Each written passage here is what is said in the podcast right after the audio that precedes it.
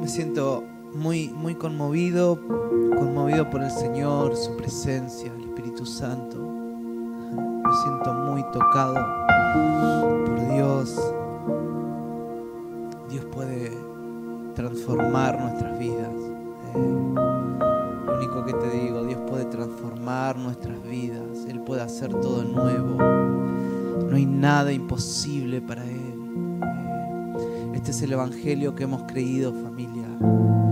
Si no somos religiosos que no ven cambios, si somos personas que palpan, si tocan a Dios todos los días, si somos personas que, que somos testigos, dice la Biblia, somos testigos del poder de Dios. Los discípulos, los apóstoles, dice que ellos tocaron a Jesús, palparon, caminaron con Jesús. Jesús le dijo, vayan y hablen de lo que ustedes fueron partícipes conmigo. Pero después Él mandó al Espíritu Santo.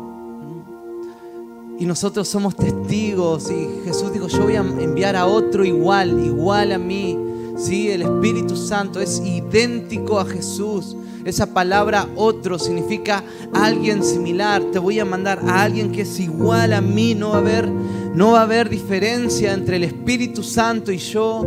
Así que ustedes vayan y sean testigos ahora de, la, de las experiencias que tienen con el Espíritu Santo en la tierra. No somos gente que, escucha algo y, y bueno, vamos a ver qué sucede, si ocurre o no ocurre, si es verdad este Evangelio.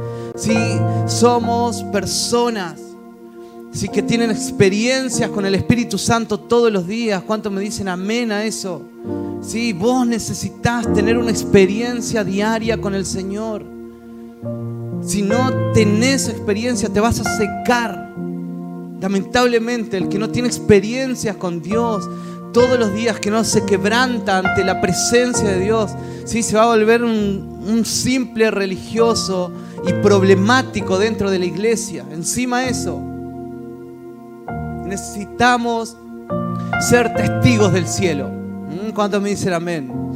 Sí, testificar del cielo a la gente que te le cruces en la calle, a tus amigos, a tus familias cuando te vienen a hablar de, de la iglesia, de los hermanos. Decir, "Eh, yo sé que el Evangelio es real. Yo sé que Dios sana, yo sé que Dios libera.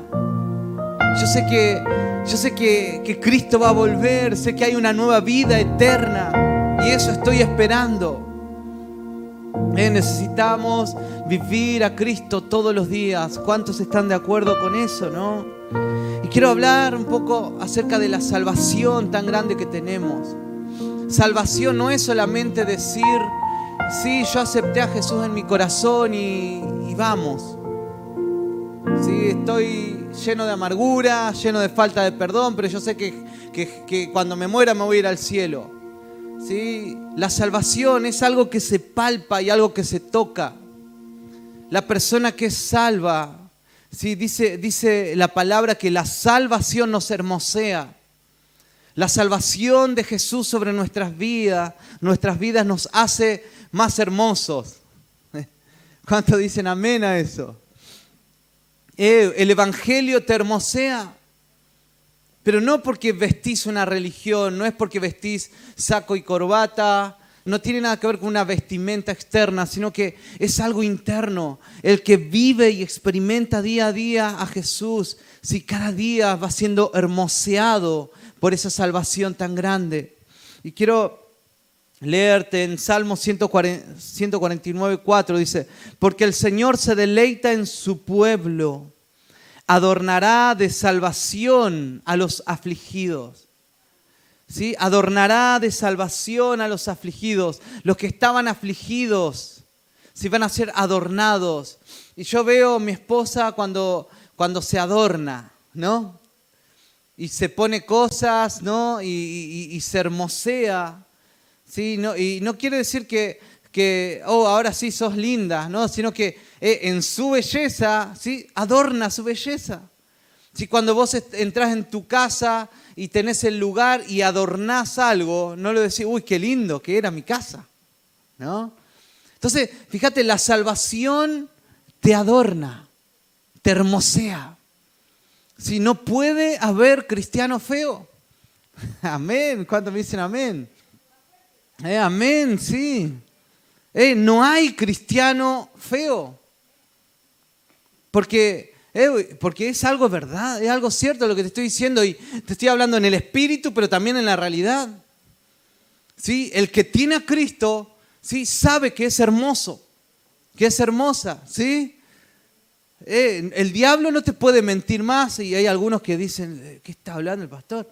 Sí, yo pensé que eso era cosa, de, cosa del mundo. No, no, no, no, no.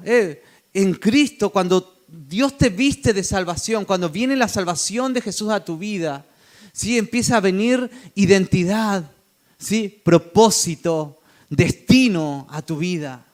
¿sí? O sea que cuando Cristo viene y te transforma, te, te, empieza a, te da salvación, dice que transforma tu corazón también. No sé, bueno, yo te voy a contar mi experiencia. No sé a cuántos le ha pasado y, ahora le pasa, pero yo me acuerdo que antes de conocer a Cristo era una persona acomplejada. ¿sí? Era una persona que me sentía que no iba a hacer nada en la vida. ¿sí? Me sentía y, tenía un montón de complejos y un montón de complejos de inferioridad y hasta me sentía feo. Pero cuando empecé a conocer a Cristo, ¿sí? cuando llegué a Cristo, tenía 17 años, eh, llegué a Cristo y, en Cristo encontré todo en mi vida.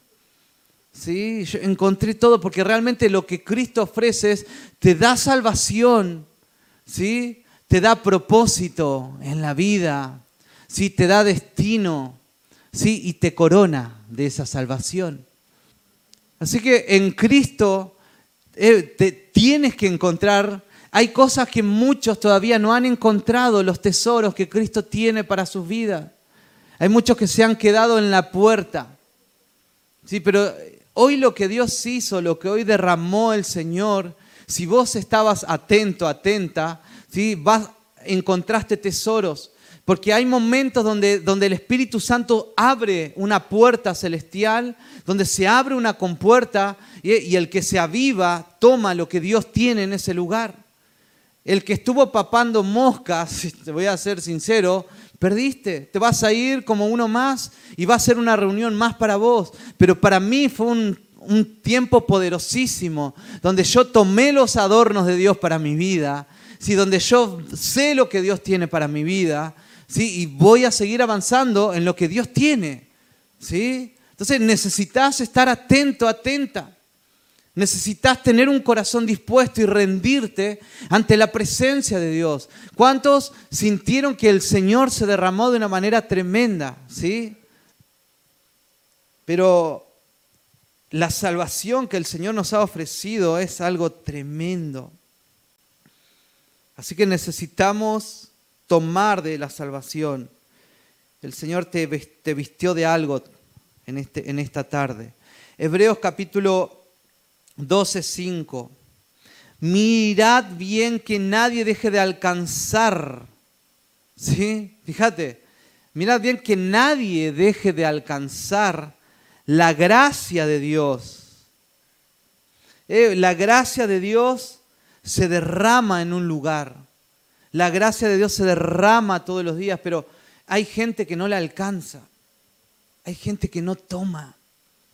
¿Sí? Y yo en esta tarde quiero avivarte, quiero avivar tus sentidos espirituales.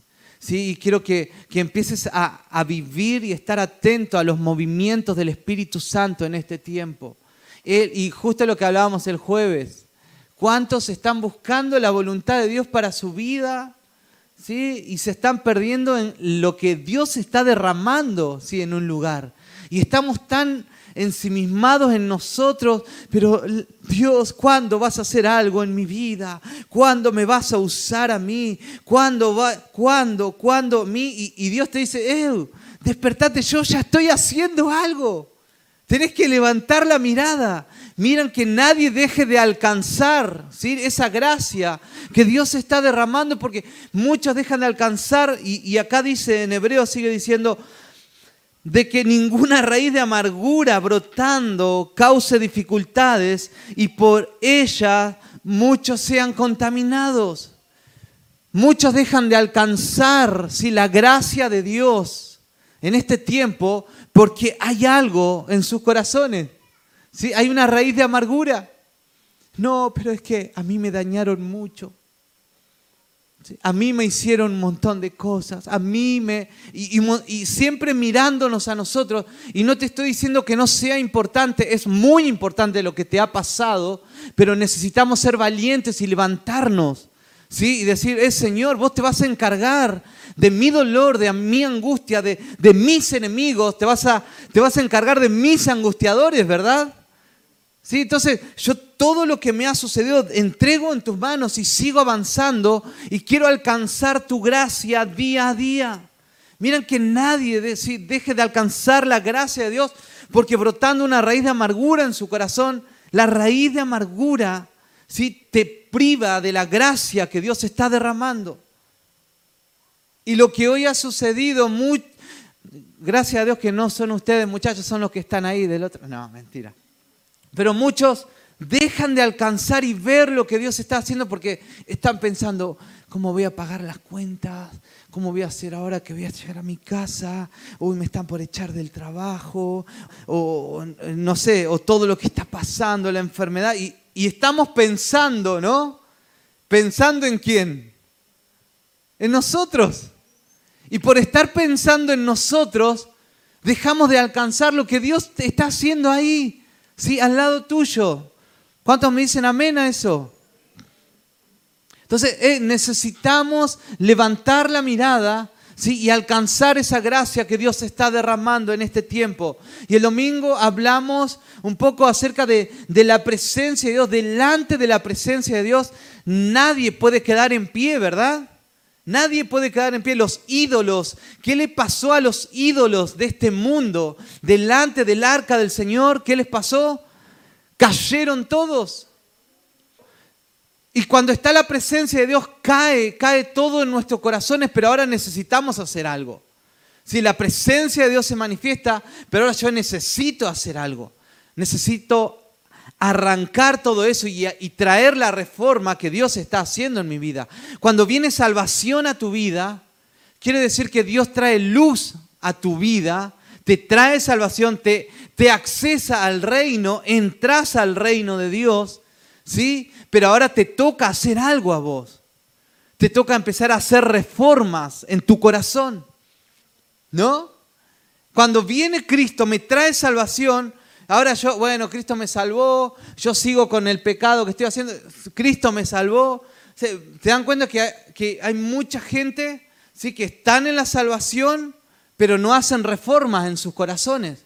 ¿sí? Continúan con la misma, con el mismo pecado que tenían antes de conocer a Cristo. Sí, Cristo vino con su gracia, pero ahora necesito para alcanzar la gracia y la hermosura de la salvación ahora, tengo que hacer una reforma en mi corazón. ¿Sí? ¿Me explico?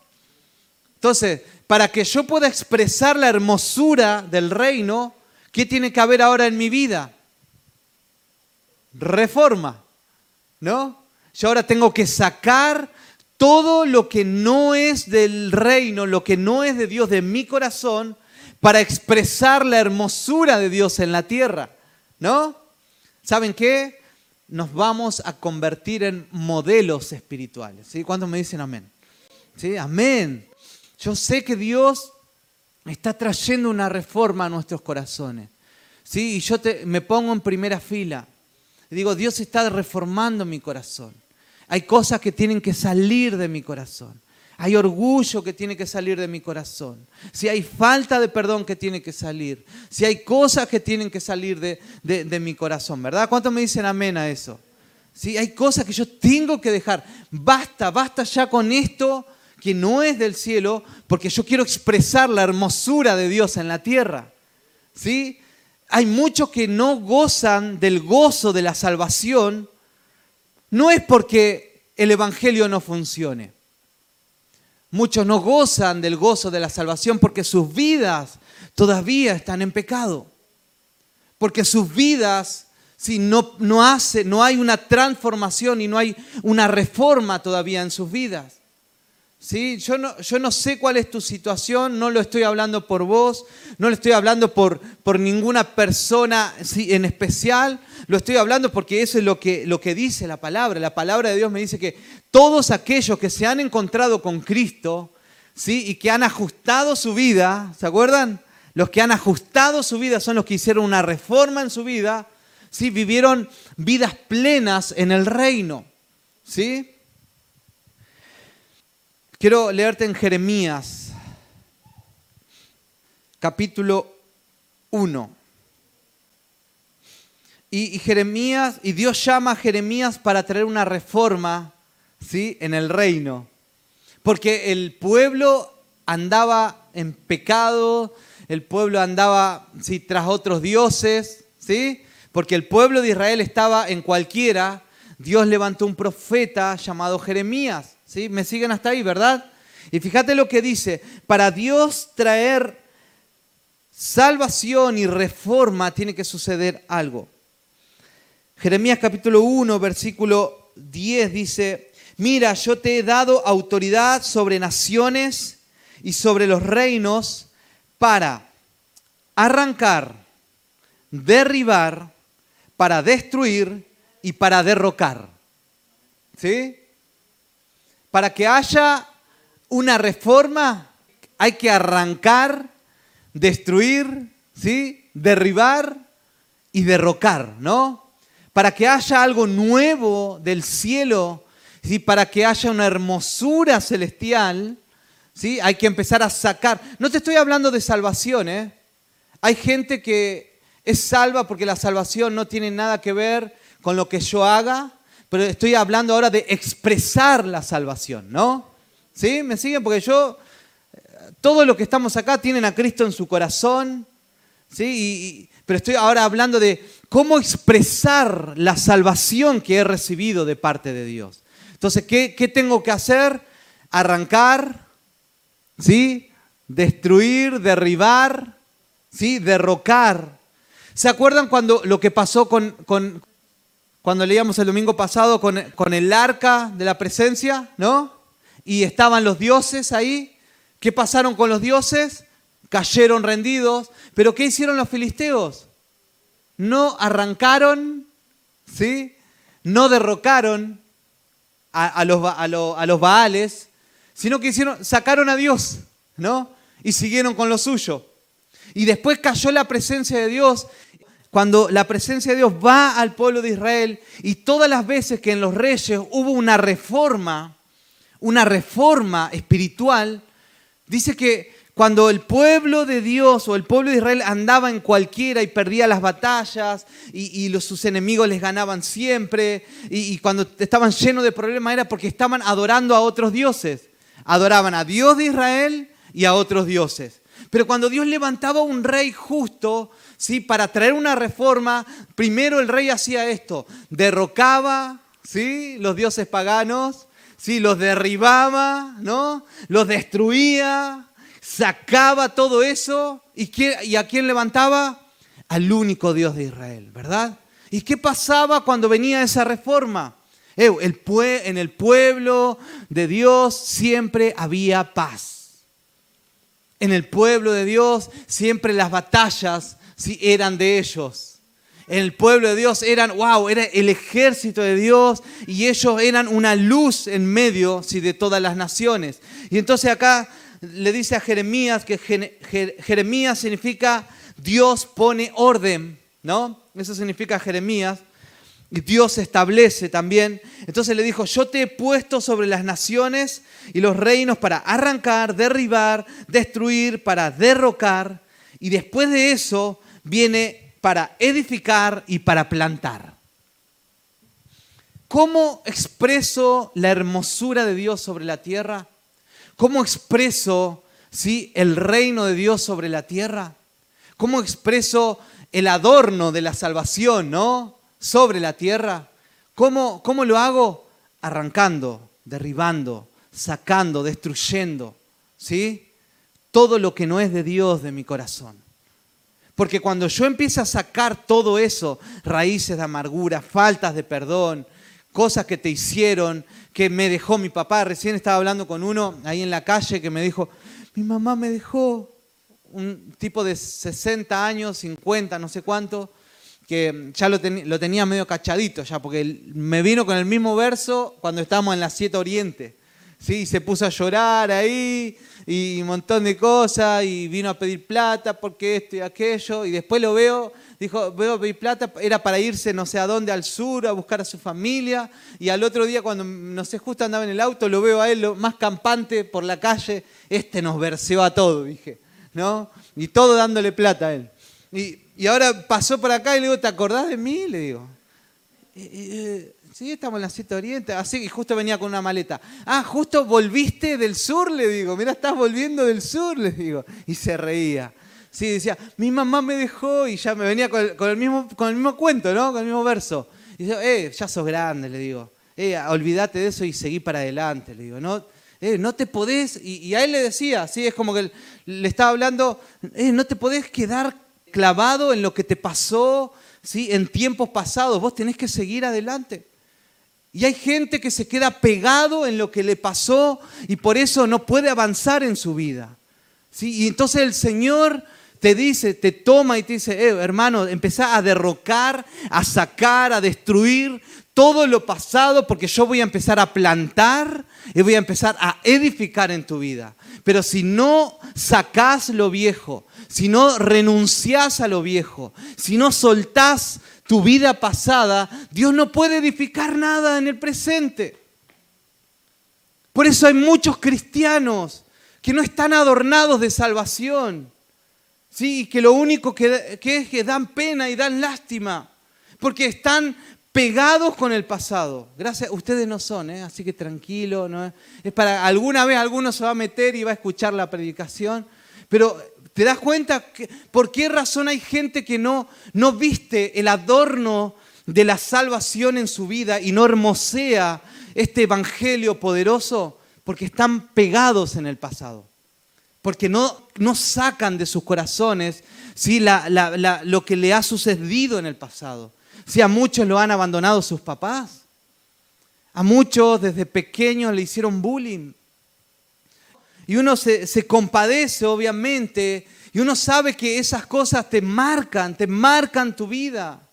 ¿Sí? Gente que se ha criado sin los papás, te marca la vida. Y no estoy menospreciando eso y no lo estoy mirando como, como en menos, sino que si Dios te trajo salvación, si Él te, si Él te tomó, si Él te adoptó. Por eso la Biblia dice que Él te adopta como hijo y Él te pone en la familia. Por eso la Biblia dice, yo voy a hacer nuevas criaturas de ustedes. He aquí las cosas viejas pasaron y yo voy a hacer muchas cosas nuevas, porque eso es el Evangelio. Y los que han sido adoptados, los que han sido acogidos por el reino de Dios, tienen que soltar la vieja vida. Tienen que soltar lo que ha sucedido con tus padres. Si hay gente que ha sido abusada.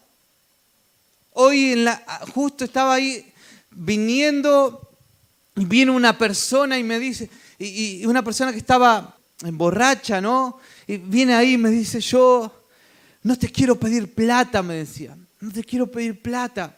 Y todos los que me han pedido plata me comienzan hablándome así. ¿Sí? Es como que ya es el, ya es como es la entrada, ¿no? No te quiero pedir plata. Y, me empezó a hablar de sus problemas y, me dijo, yo he sido abusado, ¿sí? Desde pequeño. Una persona me ofreció un caramelo cuando era chiquito y abusó de mí, me dice. Y por esa razón yo me metí en el alcohol y yo quiero salir del alcohol, me decía. Y ahí empecé, dije, eh, ¿sabes qué? Jesús te va a sacar de esto, le dije. Y empezamos a orar ahí en la calle y se empezó a rendir a Cristo. ¿Sí? Entonces uno ve esto. ¿Sabes qué? Hay gente que ha sido marcada desde pequeño. ¿sí? Y el diablo hace eso para deformar la vida de un hombre y de una mujer. El pecado deforma la vida del hombre. El hombre, la mujer que vive en el pecado, ¿sí? que, fue, que fue atrapado por el pecado, lamentablemente su vida queda deformada. Su corazón queda deformado. Y yo le hablaba acerca de la salvación y le hablaba y, y, el hombre se rindió a Jesús, se dobló ahí, dobló sus rodillas, ¿sí? le empecé a profetizar y veía cosas en él y, estábamos como si fuera dentro de un culto, ¿sí? en el medio de la calle. Y yo veía cómo el Espíritu Santo estaba obrando en el corazón de ese hombre y yo se me venía esto, cómo el, cómo el pecado, cómo el diablo te quiere deformar. Por eso Jesús vino con la salvación para darte una nueva forma en esta vida. La gente que vive en pecado, la gente que vive en, arrogancia, ¿sí? la gente que es rebelde, ¿sí? su cara está deforme siempre. Y ¿sabes qué? Hace poco yo conocí a, una persona que llena de Dios, vos veías su, cara y vos decías, wow, te dan ganas de abrazarlo es un tipo lleno de oración. Eh, y saben qué, ah, después de meses lo veo, un día lo veo en un Zoom, sus ojos oscuros, ¿sí? su pelo todo así despeinado. Y decíamos, eh, con Sandra decíamos, a este le pasó algo. A este le pasó algo, porque no es el mismo.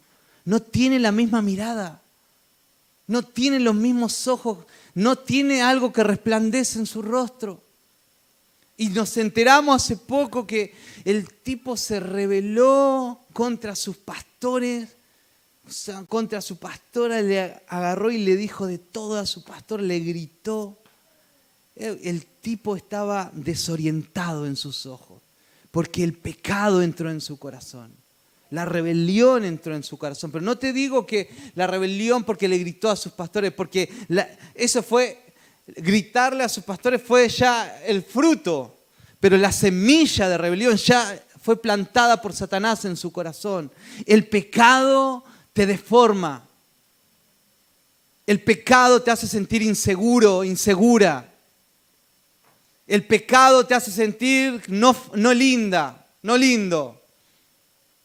El pecado te hace, te hace ver de que no, no, no, me va, no me va a funcionar nada en la vida.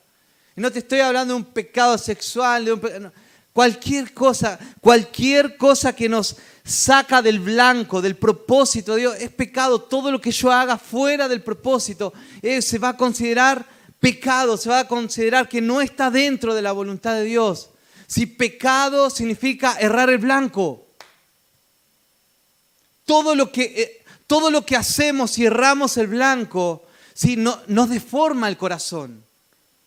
Y, muchas veces lo queremos revestir y, adornar y decir, no, pero, pero lo hago para ayudar a la gente. Y lo hago por mis buenas intenciones. Saulo lo hacía, mataba cristianos ¿sí? en nombre de Dios. Andaba en cualquiera, desorientado, Sí, le había errado, pero de acá a la China, pero él pensaba que lo estaba haciendo por Dios. Entonces, el pecado te deforma. Errar el blanco te deforma. Entonces, necesitamos vivir ¿sí? la salvación de Dios, ¿no? Dentro del propósito. Y lo que hace la salvación es te da una nueva forma en el corazón. Y vuelvo nuevamente a esto. ¿sí? Traer una reforma en nuestras vidas para para modelar la salvación en la tierra, ¿sí? se, necesita arrancar, derribar, destruir, ¿no? Y sacar todo lo que no es de Dios, todo lo de tu vieja vida, todo lo que te pasó en el pasado. ¿Vos te crees que Dios no estuvo con vos ahí? ¿Eh? Todo lo que te pasó, no, no piense y no diga, pero ¿por qué a mí aquel no? Eh, no sabemos, pero lo que sí sabemos es que Dios te hace una nueva criatura. Ya no sos esa persona que abusaron en el pasado. Ya no sos más esa persona que, que fue agredido por sus padres o que tomaron malas decisiones sus padres, porque ya sos una nueva persona. Ahora necesitas que el Señor plante y edifique cosas nuevas en tu vida y en tu corazón. ¿Sí? Dejemos de dar lástima por nuestro pasado. ¿Sí? Y empecemos a quitar todo para que Dios plante cosas nuevas en este tiempo, en nuestras vidas, ¿no? ¿Están de acuerdo conmigo? Dios va a plantar cosas nuevas en tu vida. Lo único que necesitas es abandonar todo ese pasado.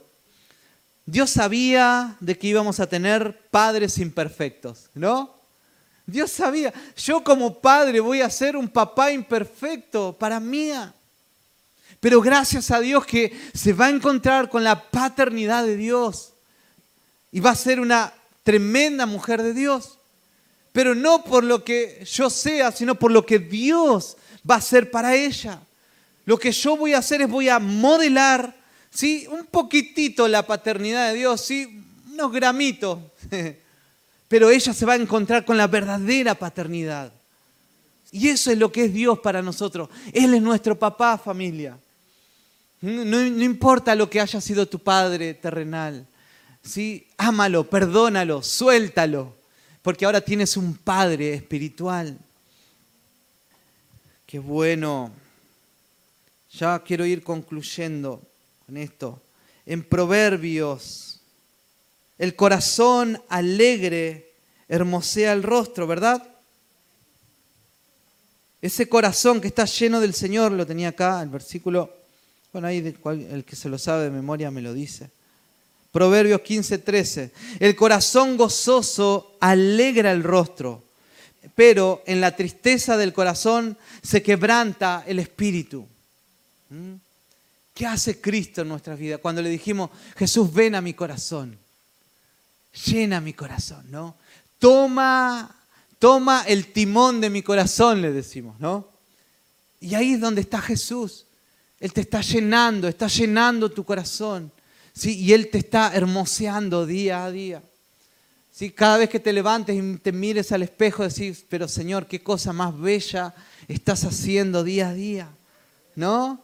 Y eso que, y eso que no me maquillé todavía. y eso que no me peiné todavía. Pero qué cosa, eh, porque el Señor nos hermosea ¿sí? de adentro hacia afuera. Qué hermoso es ese corazón agradecido, ¿no?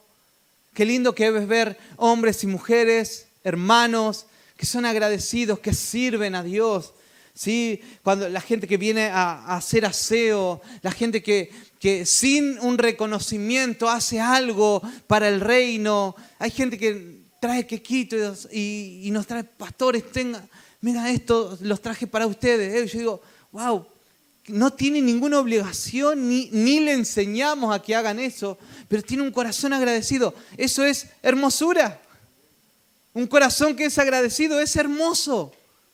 No ese corazón que siempre te está pidiendo algo. No, pero los pastores, ¿cuándo? Los pastores, esto, los pastores. El, el corazón que es agradecido oh, es hermoso. Pero que el corazón reclamón, no voy a decir, pero no es hermoso. ¿No? Está en el corazón la hermosura. ¿Sí? Y la hermosura que te estoy hablando comienza en el corazón. ¿Sí? Hay, hay personas que, te voy a decir, no tienen, bueno, yo me, pongo, no, no, tienen la facción así, wow, este es, este es hermoso, pero el corazón te hace hermoso, ¿verdad? ¿No, ¿no conoces gente así? ¿No? Bueno, todos son hermosos ¿por porque tienen un corazón hermoso. Y así comienza. Y esa es la hermosura de Dios, ¿no? En la vida. Vos no te has juntado con gente y wow, qué buena gente, wow, qué, pero qué tremendo esta persona. Tiene un corazón hermoso. ¿Sí? Y uno no ve fealdad en un corazón hermoso. Así que, eh, familia, a los feos le digo, ¿no? A, las mujeres no, a los, a los feos le digo, eh, tengan un corazón hermoso. Porque a eso te embellece, ¿no? Eso. Necesitamos. ¿sí? Acá puedo hablar de feo y linda porque acá son todos bellos, así que por esa razón lo digo nomás. Y el Señor está hermoseando nuestras vidas. Yo siento fuertemente eso. En Jeremías 18, 1 al 8 palabra que vino a Jeremías de parte del Señor diciendo, levántate y desciende a la casa del alfarero, y allí te haré oír mis palabras. Entonces descendí a casa del alfarero y aquí estaba allí haciendo un trabajo sobre la rueda. Y la vasija de barro que estaba haciendo se echó a perder en las manos del alfarero. Así que volvió a hacer de ella otra vasija, según le pareció mejor al alfarero hacerlo. Entonces vino a mí la palabra del Señor diciendo, ¿no puedo yo hacer con ustedes, casa de Israel, lo mismo que hace este alfarero? declara el Señor. He aquí, como el barro en manos del alfarero, así son ustedes en mis manos, casa de Israel. En un momento yo puedo hablar contra una nación o contra un reino, de arrancar, de derribar y destruir. Pero si esa nación contra la que he hablado se vuelve de su maldad, ¿sí? me arrepentiré del mal que pensaba traer sobre ella. Y eso es lo que necesitamos ser en este tiempo, como el barro en las manos de Dios. ¿Mm? Si Él te quiere desarmar, deja que te desarme. ¿Sí? Porque Él va a hacer algo nuevo. Hay gente que está viviendo procesos de desarme, porque Dios está haciendo algo nuevo. Eso es la ventaja que tenemos. Estamos en las manos del alfarero los momentos de desarme en nuestras vidas no es para calamidad, ¿sí? sino que es para hacer algo que Dios dice, yo quiero desarmarlo porque lo voy a hacer mejor todavía. ¿sí? Wow, y, y esa es la garantía que tenemos de estar en las manos de Dios. Si vos permaneces en las manos del alfarero, si lo que no está bien, Él lo va a desarmar, pero no te asustes, no es tu fin, es el comienzo de cosas nuevas. ¿sí? Él puede desarmar algo y volverlo a formar nuevamente. ¿sí? El pecado nos deforma, pero la salvación nos da la forma ¿sí? de Jesús en esta vida. Y Dios trae una nueva forma. Y necesitamos vivir la forma de Dios en esta tierra. ¿sí? Necesitamos ser gente segura ¿En qué, está, ¿En qué estamos caminando? Segura de que mi futuro está en las manos de Dios. No necesitamos ser gente que esté preocupada y afanada por el día de mañana. ¿Qué va a ser de mí? ¿Cuándo va a venir mi príncipe azul? ¿Cuándo va a venir mi princesa? ¿Cuándo me va a salir ese trabajo? ¿Cuándo me, va, me voy a recibir? Eh, tu vida está en las manos de Dios, ¿no? Tu vida está en las manos de Dios. No te afanes. Vive un día a la vez y vuelvo a eso, ¿sí? Y, ponte en las manos de Dios. ¿Cuántos quieren que Dios los haga de nuevo, no? Hmm, amén. Qué hermoso. No te asustes, porque ya estás en sus manos. ¿sí? Él te va a ayudar a arrancar, a sacar, a derribar, ¿sí? todo lo que no es porque cosas nuevas Él va a hacer en tu corazón. Mm.